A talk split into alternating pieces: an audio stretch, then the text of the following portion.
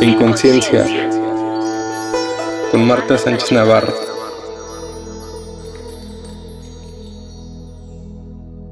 En esta ocasión vamos a hablar de mudanza de país. Este es un podcast que me habían pedido mucho.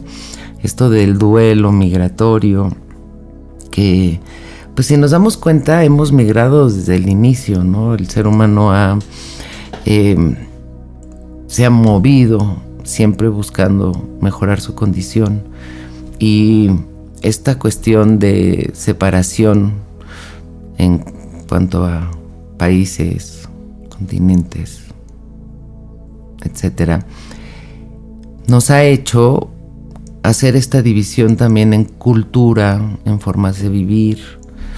Y generalmente cuando las personas salen de su lugar de origen es para buscar mejorar su vida, su condición. El día de hoy, bueno, pues la gente está migrando, sobre todo en Latinoamérica, por cuestiones de seguridad, por cuestiones de eh, economía, y no es fácil, o sea, de verdad no es nada fácil. Dejar tu país, dejar tu condición social, dejar lo conocido, dejar pues tu personalidad que has creado, tu gente, tus costumbres, tus tradiciones, para empezar en otro lugar. Y puede ser de diferentes maneras, puede ser porque efectivamente estés contratado, por ejemplo, en otro país, o porque te casaste con alguien y te vas a vivir fuera. El caso es que sea como sea, hay un, trauma psicológico, cultural, social, una diferencia desde el clima. Ahora que me ha tocado viajar, por ejemplo en, en Canadá, ¿no? los mexicanos, por ejemplo, que tenemos un clima maravilloso, de repente cambiar a un frío del cual no estamos acostumbrados. El idioma, por ejemplo. Gente que, que llega, no sé, a Alemania, a Francia, y que no habla el idioma. Me decían, por ejemplo, eh, también en Canadá, ¿no? La cuestión de, de los doctores, de cómo en yo soy de México y cómo en México tú puedes hacer una cita en un hospital privado si tienes las posibilidades. Y como en Canadá, aunque tengas las posibilidades económicas, no, eh, no funciona así. Como es el gobierno el que lo da, tienes que hacer una cita, tienes que esperar. Tengo una alumna que iba a venir a un curso que yo iba a dar allá en, en Vancouver y resulta que tenía piedras en los riñones. La metieron al hospital, pero como había gente que tenía situaciones de emergencia, la tuvieron ahí cuatro días sin operarla. Creo que tampoco le daban mucho de comer porque no sabían si ese día le iban a operar.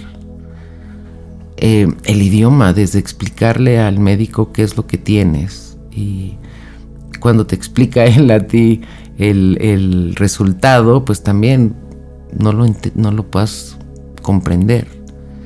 Eh, la cuestión del de, dinero, por ejemplo, ¿no? El convertir, el que no sepamos, el que vengamos, por ejemplo, de un país como México, Argentina, donde nuestra moneda es mucho más eh, baja que al país que estamos yendo, ¿no? En el tipo de cambio y que pues no estamos acostumbrados ni hablar si te vas a un lugar donde las letras, ¿no? O sea, todo es diferente. No sé, llegar a un país oriental donde lees y pues, no puedes ni leer porque no reconoces el alfabeto. Entonces, realmente es algo muy fuerte. Y creo que mucha gente de ver, uy, voy a ser muy feliz y voy a cambiar esto y es un país mucho más desarrollado. Y en el momento que llegan, esto platican todos, sí hay un duelo, sí hay una pérdida. Y es diferente a la pérdida de una persona cuando trasciende, porque ahí sabemos que no lo vamos a volver a ver. Pero aquí cuando la gente emigra, siempre tiene esta añoranza de regresar a casa.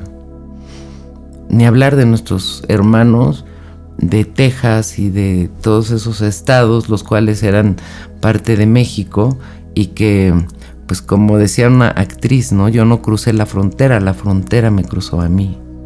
Entonces, realmente es un, proceso difícil en el cual pueden haber muchos, muchos eh, síntomas que son naturales y que creo que es importante eh, verlos, ¿no? Y analizarlos porque, como te decía, la gente puede pensar, uy, sí, va a estar padrísimo y como, un poco como en la boda, ¿no? Planeamos la boda, tenemos a la pareja, el novio, la novia y estamos en la fiesta, eh, los regalos, las invitaciones, etcétera, pero pocas veces pensamos en lo que va a, va a venir después, ¿no? Que realmente es lo que vamos a vivir no nada más una noche, sino el tiempo restante. Entonces uno de los duelos puede ser el idioma, la lengua. Me llama la atención porque, por ejemplo, ahorita en México hay mucha gente de Estados Unidos, imagínense qué locura. Porque antes el rollo, y sigue siendo, que la gente de Latinoamérica, mexicanos, etcétera, querían cruzar del otro lado. Y ahora resulta bueno, y cuando cruzaban era de, tú no eres de aquí, este, no hablas el idioma, no es tu cultura, ¿no? Los anglosajones eh, rechazando a los latinos.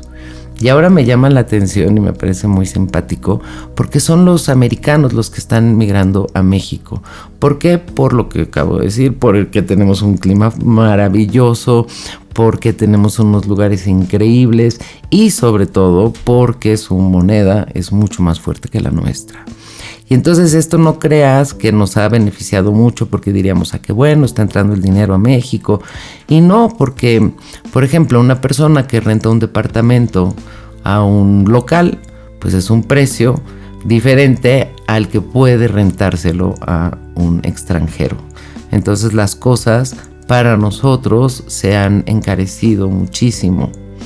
Mm, ayer platicaba con gente de Cancún, por ejemplo, que me decían que tanto en Cancún como en Playa, como en Tulum, había gente que rentaba todo el año el departamento y que los dueños lo sacaban en temporada alta porque podían rentar ese departamento cinco veces más caro que lo que le están cobrando a ellos y lo sacaban. El duelo de dejar a la familia y a los amigos, esto es muy fuerte, muy muy fuerte porque quizás no nos damos cuenta de la importancia de nuestra gente cuando la tenemos, porque pues muchas veces así somos, pero en el momento que no los tenemos, llegar a un lugar donde no está mi mamá, no está mi hermana, no está mi cuñado, no está mi abuelita, pero no nada más eso, no están mis amigos y de verdad no conozco a nadie.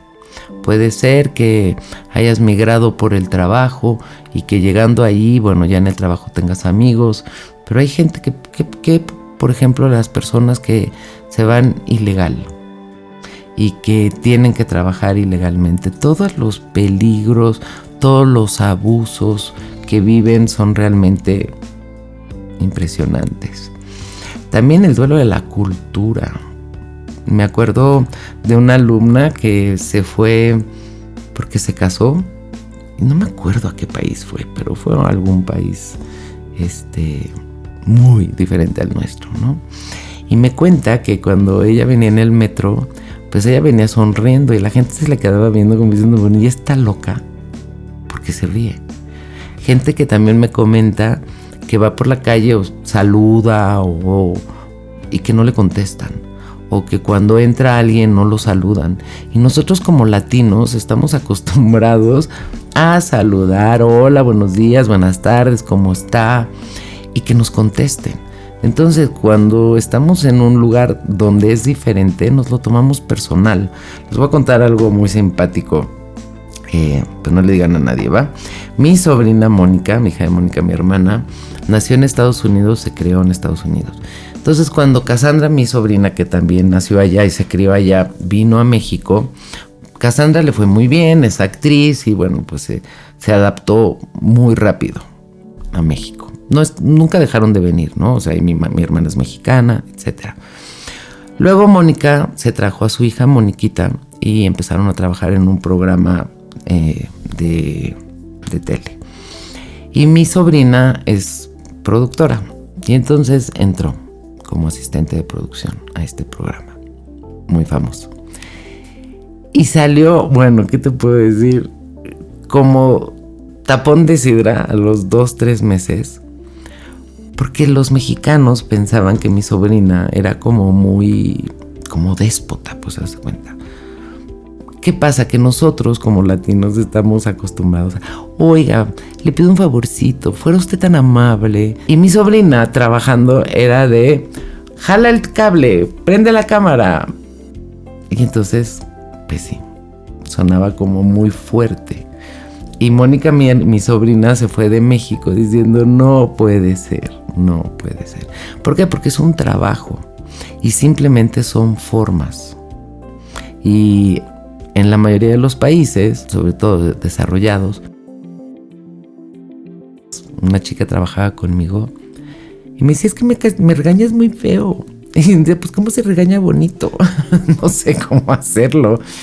Y entonces muchas veces nosotros como latinos, te hablo sobre todo de México, somos muy de como con pincitas, cuando en realidad pues es un trabajo y no es que yo te esté maltratando, sino me acuerdo también de otra chica que trabajó conmigo eh, que me decía, es que no me checas mi trabajo. Y yo decía, pues que si te tengo que checar tu trabajo, pues ya lo hago yo. O sea, por eso te estoy contratando para que tú lo hagas. Eh, el duelo de la cultura, ¿no? Te digo que es el duelo de la, por la tierra, o sea, su clima. De verdad, nosotros en México, no sé, a mí de repente, yo estudié en Inglaterra, me mandaron muy chiquita, no me gustó, no me gustó el clima, justo lo que te estoy diciendo, la gente yo la sentía como muy fría. Y, creo que todo tiene que ver con que yo estaba muy pequeña, tenía 12, 13, 14 años. Y yo lo que quería era estar en mi casa, con mi gente. El duelo del estatus social, porque quizás aquí teníamos un estatus en el cual teníamos una casa, teníamos un coche, teníamos pues unas facilidades y cuando llegas allá y cambia, estatus social, pues es un, duelo muy, muy fuerte. El duelo por el contacto con el grupo étnico, o sea, con tu gente. El duelo por que están ligados a la migración. Esto es, como te digo, cuando no es legal.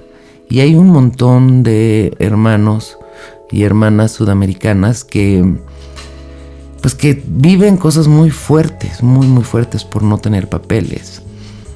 Hay también cuando, cuando se migra, en muchos países se requiere de certificación, de una preparación que probablemente cuando llegues pues no la tienes y la tienes que adquirir allá. A mí me llamó la atención cómo en Canadá todo era a través de una certificación, lo cual me parece perfecto porque pues aquí en México, lo cual también me parece muy lindo, somos como de que con un chicle, una liga y un curita, ¿no? Arreglamos todo y nos creíamos como profesionales de todo y sabíamos poquito de, todo también.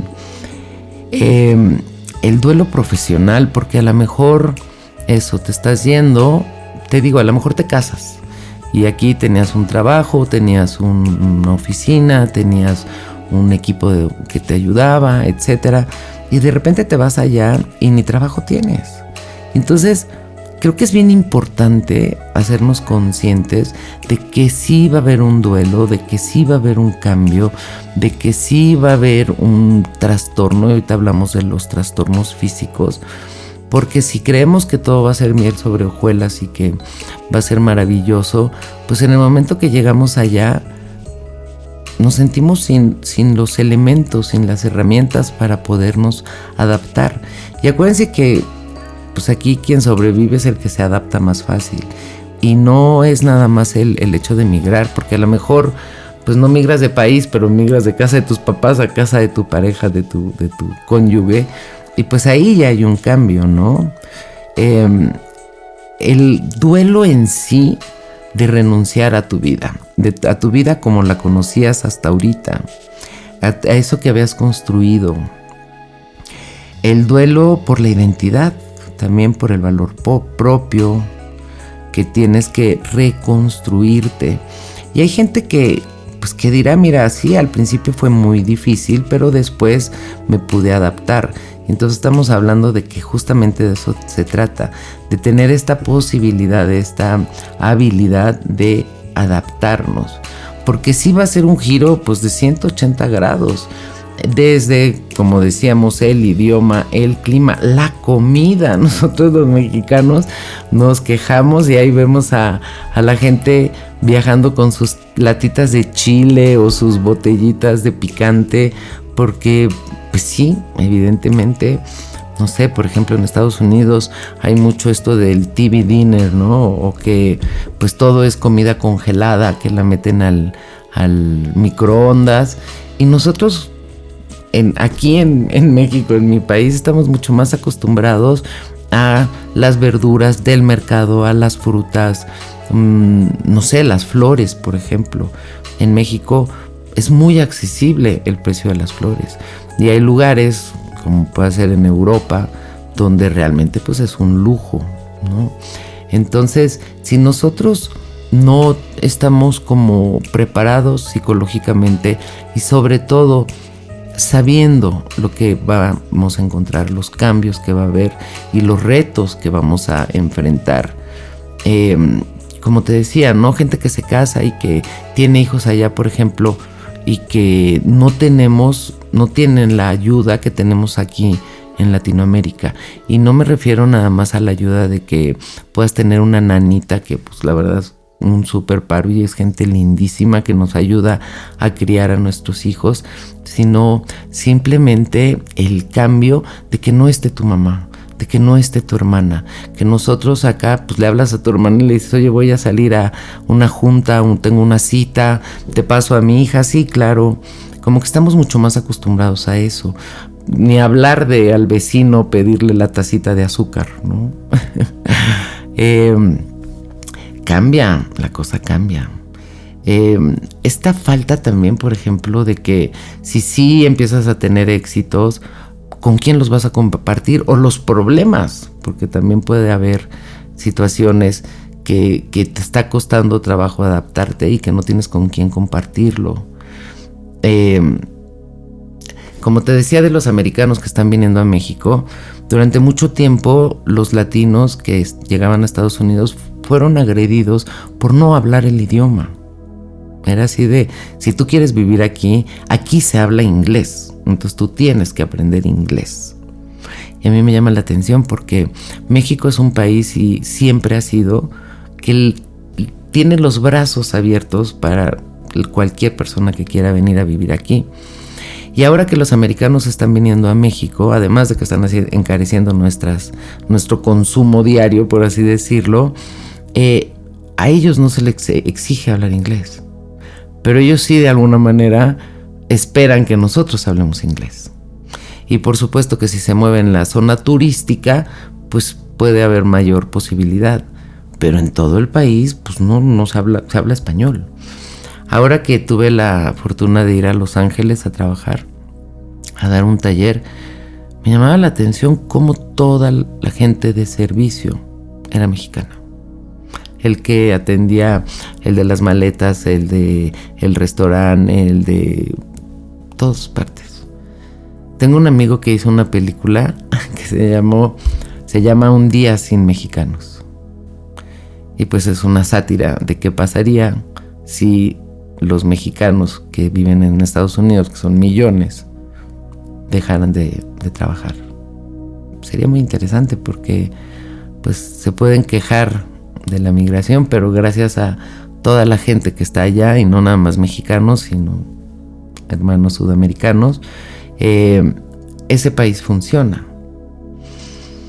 También esta necesidad como de adaptarse a la cultura Y si te das cuenta, cuando llegamos a casas de gente extranjera, seguimos viendo sus adornos, sus cuestiones de cultura, ¿no? En México, eh, perdón, los mexicanos cuando se van a Estados Unidos o cuando se van a Europa, tú vas a su casa y sigues viendo artesanía mexicana, sigues viendo cosas que nos conecten, porque necesitamos tener esa, ese recuerdo, ya sabes, ese como de qué, de qué, de agarrarnos.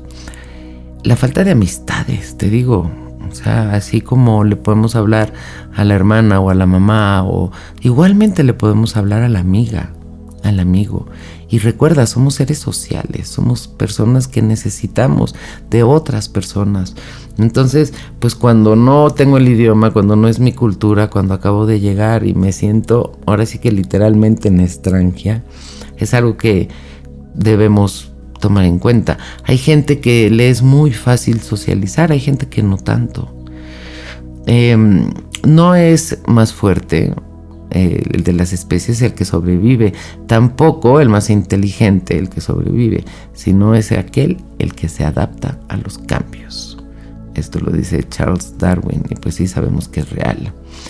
Entonces, ¿cómo le podemos hacer? Porque, bueno, vamos a hablar de los trastornos físicos que podemos esperar, que son como los más usuales la tristeza. Ahora, acuérdense de una cosa, esto es un proceso, al igual que el duelo con alguien que trascendió, de la misma manera, estos son como etapas del duelo. Entonces puede haber tristeza, nostalgia, temor, temor a lo nuevo, a lo que me espera, estrés, ansiedad, depresión, sentimientos de soledad, aislamiento, culpa, decepción, desilusión, enojo, ira, enfado, alteración cognitiva, falta de concentración, pensamientos repetitivos e incluso en fases extremas, alucinaciones y alteraciones de percepción.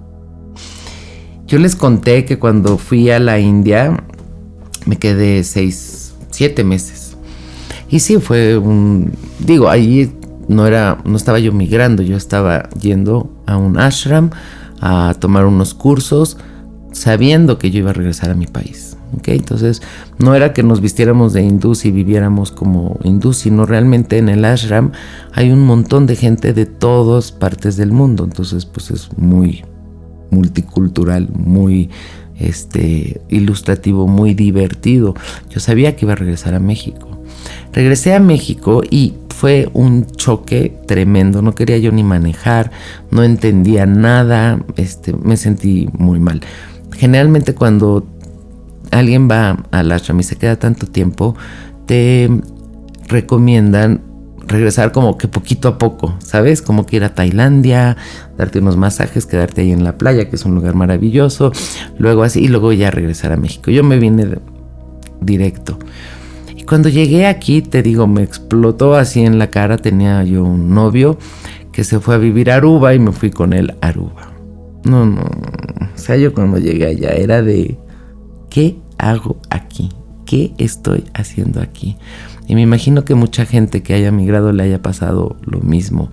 Claro que a mí no había ninguna necesidad, no había ninguna cuestión ni social, ni familiar, ni económica, sino simplemente era como mi cambio, ¿no? De, situación, de percepción. La Ciudad de México sabemos que es una ciudad súper cosmopolita, muy loca, muy acelerada. Y yo de venir de siete meses de OM, ¿no? Y de estar meditando, pues sí, me hizo crisis. Pero al llegar allá, realmente me hizo crisis. Porque fue como eso todo lo que yo he estudiado, todo lo que yo sé, estoy aquí viviendo pues, el sueño de alguien más, porque sí, esta persona lo habían contratado para trabajar allá, entonces yo me sentía como pues un anexo, no tenía nada que hacer, iba a clases si quieres de pilates o de tal, pero en mi mente era como de, te cae que en esto vas a acabar. Y mira, Aruba es un lugar hermoso, una isla, ¿no? En el Caribe, súper linda, pero yo lo que me di cuenta es que yo estaba corriendo. y cuando regresé a México, pues otra vez, ¡pum!, también fue una crisis, la cual les he comentado que es la única vez en mi vida que yo me he deprimido, porque era como de, ay, no que por ningún lugar, ¿no? O sea, cuando llegué no me, ahora sí que no me hallé, cuando me fui allá menos, y regresar a, a México, sí estuve como un mes, les conté que quien me rentaba no sabía si vivía o ya me había muerto porque no salía en un mes. Pero cuando salí, salí totalmente renovada. Y fue diferente porque era como otra vez en mi país. Sí, si quieres, como decimos, eh, yo ya no tenía nada, lo, había vendido todo, lo único que tenía era mi coche. Y renté un departamento chiquitito. Me acuerdo que compré un pocito así de, peltre para calentar el agua y era así como de, no lo puedo creer, no lo puedo creer porque pues de haberlo tenido todo, entre comillas, todo me refiero a, ¿no? a utensilios de cocina y una casa, adornos, etcétera, pues de repente no tenía yo absolutamente nada. Y no tenía a quien culpar, porque pues lo había hecho yo. Yo había vendido todo porque este me iba a, a la India y porque me iba a Aruba. Cuando regresé, bueno, pues fue esta cuestión de volverme a adaptar y volver a salir, pero era mi país, era mi idioma, era mi gente, era mucho más fácil. Tips, tips que podemos hacer para que este proceso sea más fácil. El día de hoy tenemos la tecnología que es una maravilla, que podemos tener esta cercanía, ¿no? Cuando yo estaba en Inglaterra, pues eran cartas y eran cartas que tardaban un montón en que yo escribía en llegar a México y que escribiera mi mamá y luego un montón que llegaran allá. Entonces, no, era una locura. El día de hoy tenemos la facilidad de poder hacer videollamadas que me pongo a pensar, por ejemplo, cuando los chavos se van ahorita a campamentos, te dicen, no, los, no les llames o se van internados, no les llames porque, porque necesitan tener este tiempo de adaptación. Pero creo que nosotros como adultos es importante y es muy sanador tener esta conexión con nuestros amigos, nuestros familiares, porque pues no es un no es un castigo, es algo que nosotros estamos decidiendo y mantenernos conectados es importante. No dejar de hablar tu idioma. A mí me parece súper lindo cuando dos culturas se, encuentran y se casan, que los hijos hablen los dos idiomas. He conocido gente que no, gente de, de padres hispanos y que no hablen español. Me parece realmente un desperdicio.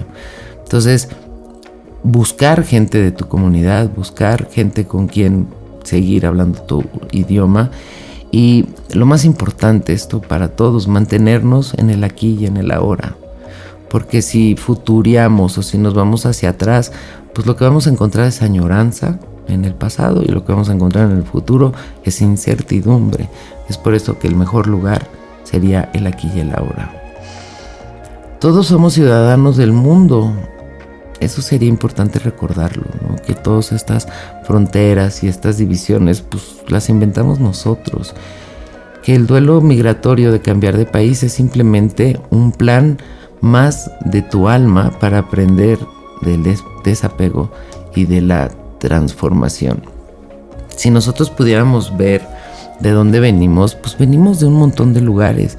Yo les conté que hice esta prueba donde mandas tu saliva a que analicen tu ADN y te mandan los resultados de, de dónde venimos. Si nos diéramos cuenta de verdad, o sea, nuestros tatarabuelos migraron, inmigraron de Europa para América, inmigraron de, del, sur para el norte y de nos hemos estado moviendo todo el tiempo. Y eh, es importante sentirnos ciudadanos del mundo. Y yo, por ejemplo, lo digo, me encanta ser mexicana, me encanta México. Me encantaría que fuera esto mucho más abierto, ¿no? O sea, vemos, por ejemplo, gente que, que ha migrado, que es sudamericana o, o bueno, americana, latinoamericana pero que su papá era español o italiano y que tenían un pasaporte europeo. Claro que esa migración es mucho más simple que los que no tenemos esa facilidad y quisiéramos irnos a otro país. Creo que se necesitan analizar muchas cosas. Yo sé que cuando la gente eh, migra muchas veces no es por voluntad propia, o sea, es por una necesidad. Nosotros ahorita como mexicanos estamos recibiendo muchos migrantes de Sudamérica porque somos un país de paso. Quieren pasar, quieren llegar a Estados Unidos, a este sueño americano que pues creo que está cambiando, como te digo, porque el sueño americano era llegar allá a ganar dólares y poder mandar dinero a tu familia. Y resulta que ahora la gente de Estados Unidos está viniendo acá con esos dólares a vivir como reyes en nuestro país. Em, tuve la fortuna de ir a Argentina y de verdad súper triste, súper triste ver a, nuestros hermanos argentinos con, con esa problemática económica, ¿no? con una inflación del 80, del 100%, que justamente es lo que muchas veces hace que la gente se mueva, que en su país no sea seguro, que en su país no tengan las condiciones, no haya las facilidades. Y créeme que, pues, ahora sí que el que es verde en cualquier lugar florece, ¿no? Pero hay mucha gente que de verdad se le dificulta. Por ejemplo, ¿no? Los mexicanos, hay el cliché de que si somos flojos o que si este, no nos gusta trabajar. Pero luego cruzan el, río y resulta que trabajan más que nadie. Y también hubo un análisis y los mexicanos trabajamos muchas más horas que otros países. Claro, recibiendo un salario menor, pero yo creo que el problema no es que no nos guste trabajar, sino muchas veces el problema es que no hay las condiciones correctas, la seguridad. O sea, eso está muy cañón. En mi país, pues es bien triste el narco. Es una realidad que está haciendo que la gente se mueva. Y entiendo perfectamente porque si están reclutando a los adolescentes, y claro, si tú tienes un hijo adolescente, tienes miedo de que entre en ese mundo. Entonces, ¿qué vas a hacer? Pues te vas a mover. Yo creo que es importante como, híjole, mejorar nuestras, nuestra calidad de vida, por supuesto, en donde estamos. Y si, y si nos podemos mover dentro del mismo país, sería lo ideal. Por lo mismo que estamos hablando, por nuestras costumbres, por nuestra cultura, por nuestro idioma, por nuestro tal y, conseguir unas, unas condiciones mejores de vida. Que si, de, si te tienes que ir, pues que lo hagas de la manera más consciente. Hay mucha información, eso está padrísimo. Porque como es algo que ha estado sucediendo durante mucho tiempo, hay mucha gente que ha vivido esta experiencia hay psicólogos, terapeutas que se dedican justamente a eso. Y que mm, así como puede ser, no sé, eh, un grupo de apoyo de madres solteras, ¿no? Que no tienen pareja, o un grupo de apoyo para eh, las familias que tienen un familiar con síndrome de Down de la misma forma hay grupos de apoyo para los migrantes, para las personas que están viviendo estos duelos. Entonces creo que lo importante es, número uno, ver que no eres la primera persona, número dos, que sí hay solución, número tres, que hay una forma, ¿no? Así como en el duelo, que hay etapas, en el duelo cuando, cuando trasciende a alguien, de la misma forma hay etapas las cuales puedes tú conocer y transitar de una forma mucho más llevadera. Y creo que también es importante porque veo muchas personas, ¿no? En las redes que lo tomaron como muy a la ligera y que se van a un país y luego tengo, por ejemplo, ¿no? Una, una alumna y mira, es, bueno, creo que sí se quería ir a vivir allá. Igual que yo, vendió todo, ella vendió hasta el coche y se fue a Canadá. No me acuerdo si era Toronto o era era un lugar de allá. No era Vancouver, que el clima es más más tenue. Era o Montreal, o Toronto, Montreal, creo que era, era Montreal. Se fue en agosto, septiembre, octubre, noviembre, pero en diciembre la mujer, bueno, lloraba, lloraba de depresión por el clima, por el lugar, por todo, sobre todo por el clima. Y, cuenta que le costó muchísimo trabajo como aceptarse derrotada porque no quería estar ahí, porque realmente estaba deprimida. Entonces se vino a México en diciembre, estuvo diciembre las fiestas, ¿no? Navidad, Año Nuevo, se quedó enero, febrero y se regresó en marzo. Entonces, claro, hay lugares donde el clima de verdad es muy, muy diferente al nuestro. Te digo, a mí lo que más me pegó de Inglaterra, que estaba yo casi casi en Escocia, era la última estación antes de Edimburgo, que seguía siendo Inglaterra, pero era un, un clima muy diferente a lo que yo había vivido, ¿no? A mis 13 años, pues yo estaba acostumbrada a ir a Cuernavaca, ir a Acapulco y de repente estar allá era de, oh mi Dios, ¿cómo puede vivir esta gente aquí? Y claro que la gente que nace allá está acostumbrada y está acostumbrada a quitar la nieve, ¿no? De la entrada de su casa porque si no nos saca el coche.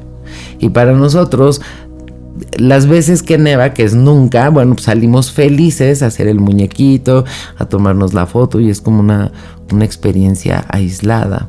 Entonces, pues eso, no es que sea una, una decisión que tomes a la ligera.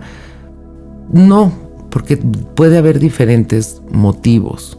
Como dijimos, sea trabajo, o sea que sí estás saliendo porque por la inseguridad, o sea porque te casaste, o sea lo que sea. Pero de la misma manera, yo lo único que los invito a que hagamos es tomar más herramientas, tomar más eh, recursos para poder estar mejor. ¿Me explico?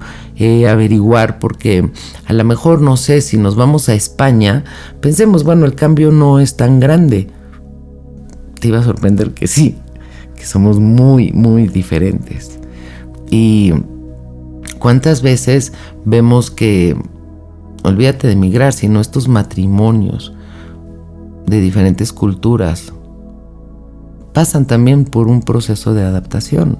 ¿Por qué? Porque yo creo que la mía es la correcta, la más linda. Y tú también. ¿Y cómo le vamos a hacer para educar a nuestros hijos?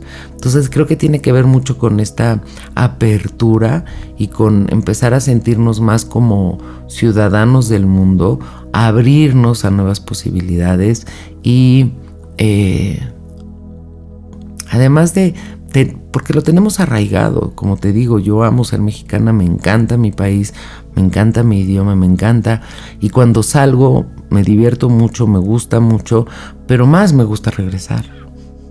Entonces por eso entiendo y por eso les mando un abrazo y un beso muy fuerte a todos los hermanos que están en otro país, que están viviendo este proceso de adaptación recordarles que va a ser un pasajero y que tu tierra siempre está ahí, tu gente siempre va a estar ahí. Y que, como dice este, pues Darwin, el que va a sobrevivir va a ser el que se adapte a los cambios. Entonces, sea la razón por la que hayas salido de tu país, busca ayuda, entiende que sí van a haber trastornos psicológicos y que sobre todo si tú quieres es temporal y que te puedes adaptar aprendiendo un nuevo idioma, aprendiendo a vivir de una manera diferente, una nueva cultura. Y esto obviamente no va a hacer que pierdas la tuya, sino simplemente te va a hacer mucho más rico, mucho más rica. Les mando un abrazo muy fuerte, les doy las gracias por estar conectados a esta gran comunidad en conciencia en el podcast. Y escríbeme, cuéntame tu experiencia, cómo ha sido para ti si es que saliste del país, cómo ha sido tu proceso de adaptación. Gracias. En conciencia, con Marta Sánchez Navarro.